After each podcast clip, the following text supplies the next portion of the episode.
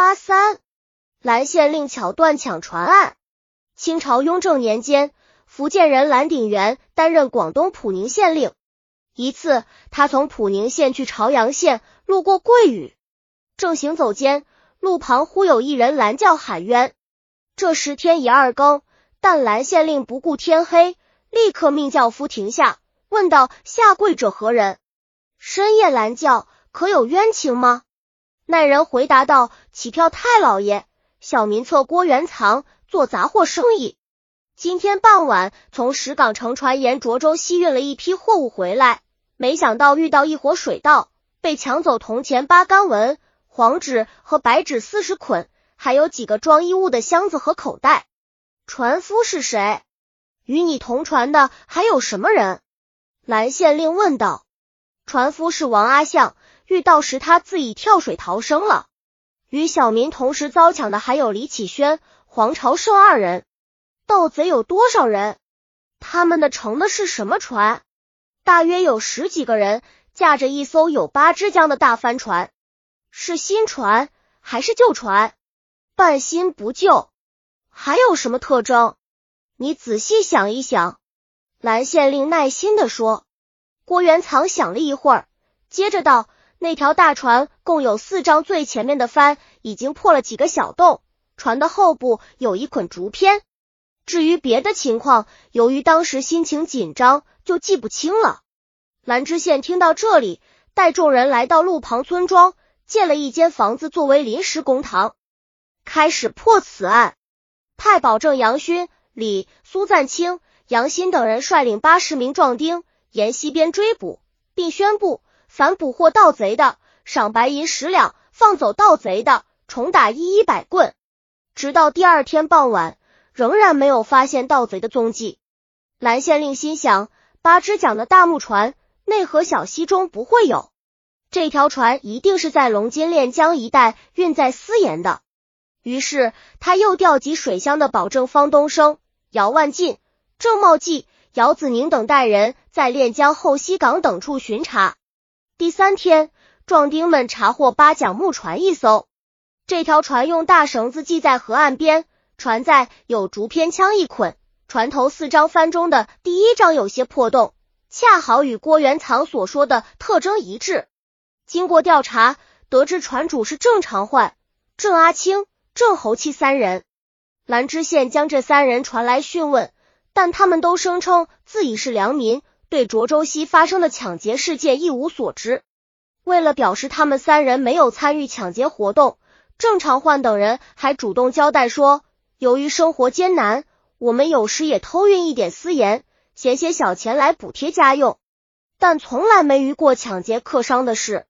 蓝县令道：“为什么你们的船与在涿州西出现的船这么相似？”郑常焕道：“大老爷，像这种八支江的木船，我们这里有很多。竹片是木船常用之物，船帆的破洞是因为用的时间长了，而我们又没有余钱修复的缘故。”涿州西的那条船一定不是我们的船。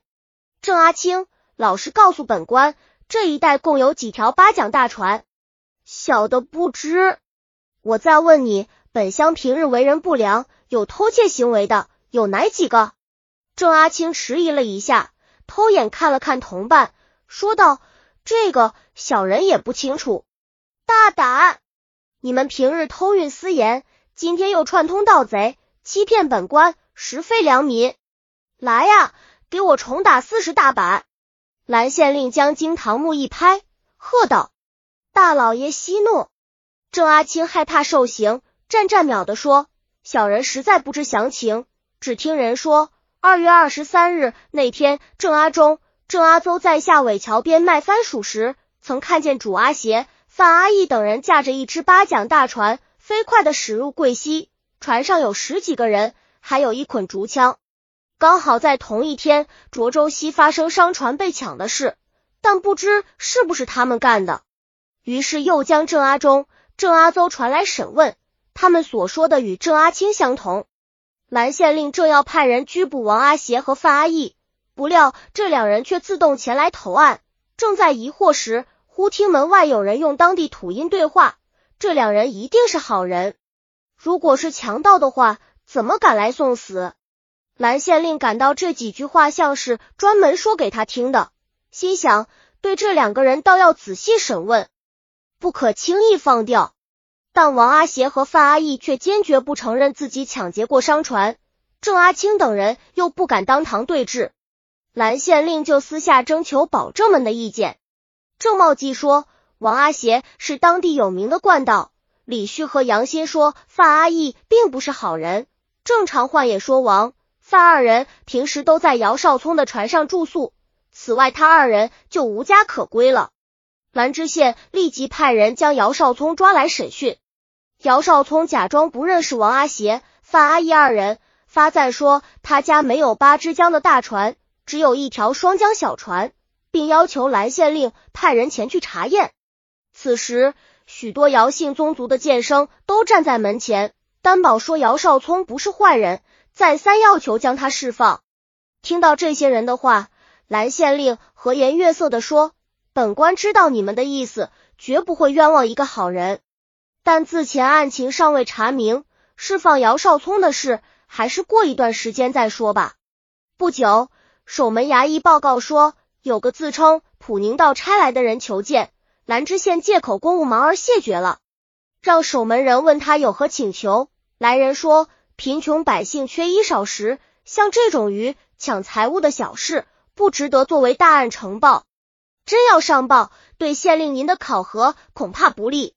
蓝县令通过守门人答复，值此灾年乱世，确实应该大事化小，但是对有罪的人必须依法惩处，而不能让无辜者蒙受冤屈。能在本县解决的，我绝不会呈报上司。来人说，姚少聪。王阿邪、范阿义都是些老实守法的良民，请早些释放他们吧。这几人是好人还是坏人，查清楚后才能知道，不是我想放就能放的。兰知县不软不硬的回答说。又过一天，兰县令再次开庭审问。鉴于前几次审讯的教训，为防止失窃审案情况，他将闲杂人员一概平退，对候审的人员也分别关押。以防串通口供。首先过堂的是保证郑继茂。蓝县令责备道：“你身为保证，本应查缉盗贼，可你却随意放纵，致使路途不宁。如果再不报告实情，就是与盗贼相通。我问你，本乡的盗贼有多少人？姚少聪的大船藏在什么地方？都给我从实招来，不然的话，就请你尝尝夹棍的滋味。”郑茂记不得已，只好如实交代。大老爷息怒，我说：“我说，姚少聪、王阿邪、范阿义三人参与抢劫事实，但还有那些人参加，我就不知道了。姚少聪确实有一只八桨大船，他们就是驾着这条船在涿州西作案的。这两天因大老爷追查的越来越紧，姚少聪偷偷叫他的哥哥姚少贵把船并出去。”借口出海捕鱼，实际是想在情况紧急时逃跑。姚家现在的双桨小船是姚少聪买来欺骗大老爷的。以前由于害怕姚家族人势力太大，做事凶狠，所以没敢说实话，还望大老爷恕罪。喝退郑茂记后，蓝县令传王阿邪上堂，对他说道：“主阿邪，你上姚少聪的当了，以自己的身体代姚家受刑罚，真是太愚了。”姚少聪已经招供，他家的那八桨大船已经被我派人截获，你还想替他顶罪吗？本官可领你家里贫穷，生活无着，只要如实招供，就可从宽处理。你自己好好想想吧。王阿邪连忙点头，说道：“大老爷明鉴，我本不愿跟姚少聪干坏事，更不愿做贼，但是在姚家船上牵活，不听他们的不行啊。你说的不对吧？”姚少聪说：“你们贼性不改，不想与你们深交借船给你们住，是见你们无家可归，怪可怜的。没想到你却勾结范阿义等人，偷偷驾船出去抢劫，使他受牵连。姚少聪他是血口喷人，我们有什么本事？只不过是受他指挥罢了。在涿州西抢掠船上货物的事，就是姚少聪亲自带我们干的。同去的有范阿义、范阿喜。”姚阿相、马阿红、姚伯兰、许阿佳、邱阿造、陈伯荣、陈伯炯、陈伯凤等都是姚少聪招来的。这次共抢得郭元藏等人的一万二千七百五十文钱，由姚少聪分发给大家。现在倒好，他自己推了个干干净净，让我独自来顶缸。接着又审问范阿义，他所说的与王阿贤完全一样，因此蓝县令认定这件抢劫案的主谋定是姚少聪。但姚少聪上堂后仍然百般抵赖，蓝县令就将王阿邪、范阿义的供词念给他听。姚少聪只好低头认罪，不仅供出了全部作案事实，还说在抢得的物品中有猪肝和猪肺两样东西。这时被传来核对失误的受害人郭元藏在堂下笑着说道：“大老爷，原来小民上报的失误清单上没有猪肝、猪肺这两样东西，是因为它们价值不多，所以没有列入。现在姚少聪连这两样东西都说了出来，可见他的确是真凶。”经过进一步追捕，抓获了范阿义的哥哥范阿喜。阿喜并不是这伙人的同党，只因与王阿贤有仇而被诬告。许阿佳、陈伯荣、陈伯炯、陈伯凤也是因与王阿贤、范阿义有仇而受到诬告的。有不少乡民也联名担保他们是好人。蓝县令发现杨阿相、马阿红等人行迹可疑，打算进一步追究，不料有许多剑生甘愿担保他们无罪。请求予以宽免，并且还有县令的上司派人为他们求情。蓝县令心想，对这件案子，如果再追究下去，可能要牵连到不少无辜良民，于是就做出判决，对姚阿相、马阿红等人从宽免予处置。对姚少聪、王阿邪、范阿义三人一律杖责后，带上木示众三个月，待期满后，再对三人各打四十大板，并将他们列入盗贼名册。每逢初一、十五到县衙点报道，将赃物追回还给郭元藏等人。蓝县令还下令把姚少聪的八桨大船、双桨小船折价入关，并责令姚少聪拿出十两白银分赏给有功的保证、壮丁，以示信用。从此以后，这一带的盗贼都被肃清，夜间来往船也安然无事。听到蓝县令判案有方，许多人都赞不绝口。主要夸他对有关问题处理得当，比如饥民抢劫财物，本不是小事，应该严加处理，但要把他们当强盗报告上司，又显得不太合理。因为多数人是为生活所迫，不得已才走到这一步。如果不分青红皂白一概报请上司严处，他们更没有活路了。只要失主得到失物，就不必深究。